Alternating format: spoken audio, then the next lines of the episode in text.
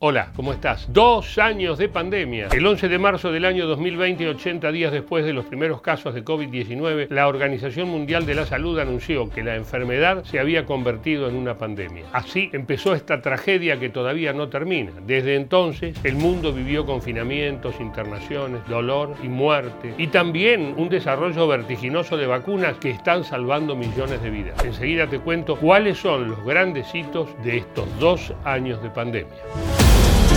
Thank you. El 31 de diciembre de 2019, la Comisión Nacional de Salud de Wuhan, un lugar de China, notificó un conglomerado de casos de neumonía. Enseguida se determinó que las infecciones estaban causadas por un nuevo coronavirus. Cuatro días después, la OMS informó esta noticia en las redes sociales y estábamos hasta las tetas. Muchos de los pacientes visitaron o trabajaban en el mercado mayorista de mariscos de Wuhan. Se han dado instrucciones al personal médico para que esté alerta y ordene lo antes posible la cuarentena de casos sospechosos. Las autoridades sanitarias se mantendrán en estrecho contacto con la Organización Mundial de la Salud. El 12 de enero de 2020, China hizo pública la secuencia genética del virus causante de la enfermedad, COVID-19, y al día siguiente se confirmó oficialmente un caso en Tailandia, el primero registrado fuera de China. Empezaba la gran pesadilla. Un taxista es el primer contagio del coronavirus de Wuhan entre humanos registrado en Tailandia, donde el número total de casos detectados hasta el momento asciende a 19. Las autoridades tailandesas señalaron que el paciente fue contagiado supuestamente por un turista chino que ya regresó a su país. La enfermedad se extendió rápidamente por todo el mundo. El 30 de enero de 2020 ya había un total de 7.818 casos confirmados en todo el mundo, la mayoría de ellos en China, claro, pero con infectados en otros 18 países. El caso que fue hospitalizado en Burdeos y circuló en redes sociales es un caso positivo confirmado de coronavirus. El paciente tiene 48 años, acaba de regresar de China donde pasó pocos días y estuvo en la ciudad de Wuhan. El 11 de marzo finalmente la OMS hizo la declaración que nos cambió la vida. Concerned both by the alarming levels of spread and severity and by the alarming levels of inaction.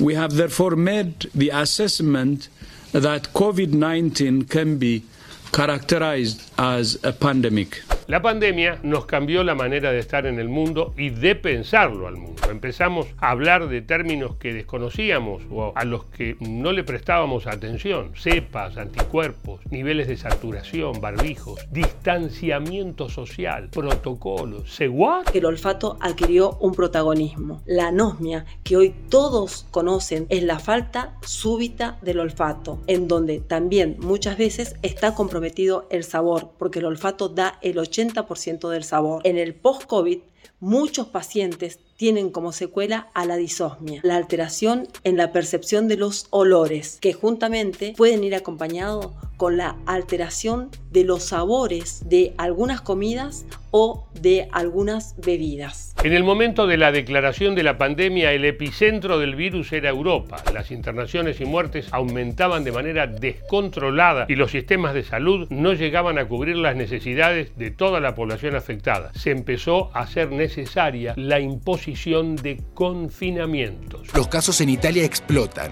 Pasa de tener tres casos a superar los 1100. El país declara la alerta y en un esfuerzo por contener el brote más grande en Europa, autoridades de la región de Lombardía emiten una lista de ciudades y pueblos que entran en un bloqueo completo. En Argentina no estuvimos ajenos. El 20 de marzo de 2020, solo nueve días después de la declaración de pandemia por parte de la OMS, el presidente Alberto Fernández anunció la primera cuarentena. A partir de las 0 hora de mañana deberán someterse al aislamiento social preventivo y obligatorio.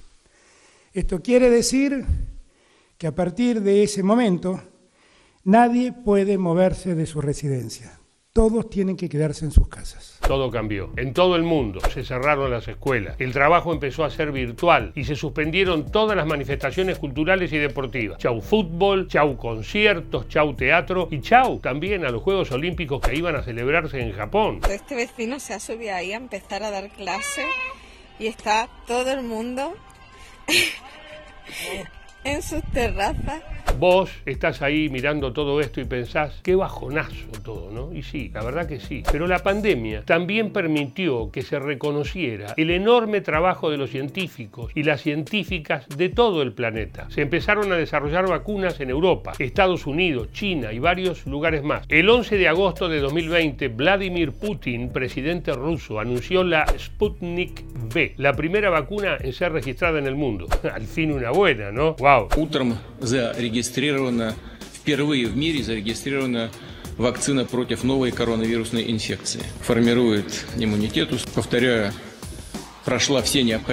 Mientras el mundo seguía soportando muertes, sistemas de salud colapsados y cuarentenas, el enfoque de la pandemia giró hacia la esperanza de las vacunas y hacia una especie de carrera geopolítica y científica entre las grandes potencias, como siempre, a ver quién la tiene más larga. ¿Qué país tendría al primero vacunado? ¿Qué empresa ganaría la carrera del tiempo? Y finalmente, el 8 de diciembre de 2020, menos de un año después del brote de COVID en Wuhan, se inyectó la primera vacuna de manera oficial. Rodeada de una enorme expectación, Margaret Keenan ha llegado al hospital de Coventry para ponerse la vacuna contra la COVID-19. Esta mujer de 90 años, 91 dentro de una semana, ha sido la primera persona del mundo en recibir una dosis del combinado de Pfizer-BioNTech, una semana después de su aprobación por el Reino Unido. Así, 2021 se convirtió en el año de las vacunas y del fin de los confinamientos estrictos. El mundo empezó a moverse de nuevo, lentamente, y pareció volver a una cierta normalidad. Se abrieron los cines, se abrieron los teatros y se abrieron las canchas de fútbol.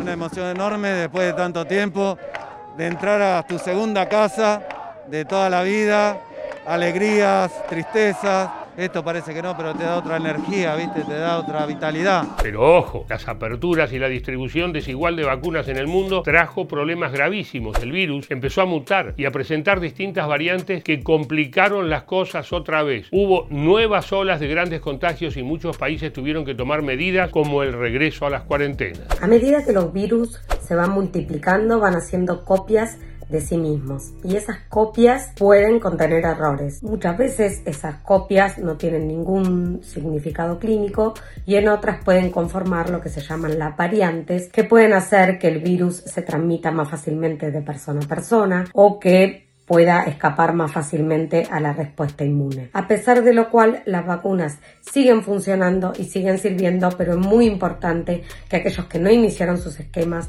lo inicien y las personas que recibieron dos dosis de vacuna reciban su dosis de refuerzo si ya pasaron cuatro meses desde la última dosis. De todas las variantes del COVID, las más graves fueron las últimas, Delta y Omicron, que obligaron a acelerar las campañas de vacunación y aplicar terceras y hasta cuartas dosis. Cuando la pandemia parecía terminar, en realidad estaba prácticamente empezando de nuevo. The reality is that Omicron is probably in most countries even if it hasn't been detected yet. Se cumplen dos años de la pandemia por COVID-19. En este momento, los contagios totales en todo el mundo son de casi 450 millones y más de 6 millones de personas perdieron la vida por el virus. Pero al mismo tiempo hay esperanza. El 55% de los habitantes del planeta ya tienen su esquema de vacunación completo y se aplicaron, escuchá bien, unas 10 mil millones de dosis en total. ¿Cuánto tiempo más durará la pandemia? ¿Cuándo volveremos a tener una vida más o menos normal dende en serio? Por ahora no tenemos respuestas, pero tenemos confianza en que será pronto. Así que más que nunca, salud y hasta la próxima.